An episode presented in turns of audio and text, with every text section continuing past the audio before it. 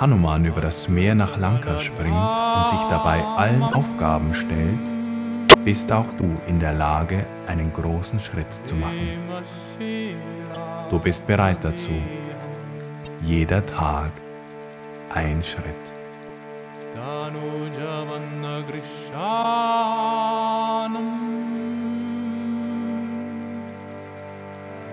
Senke die Arme mit der nächsten Ausatmung und komme zurück in den Sprinter. Bringe das rechte Bein nach hinten, komme wieder in den Vierfüßlerstand. Wenn du möchtest, mache eine Gegenbewegung für den Rücken und mache den Rücken rund.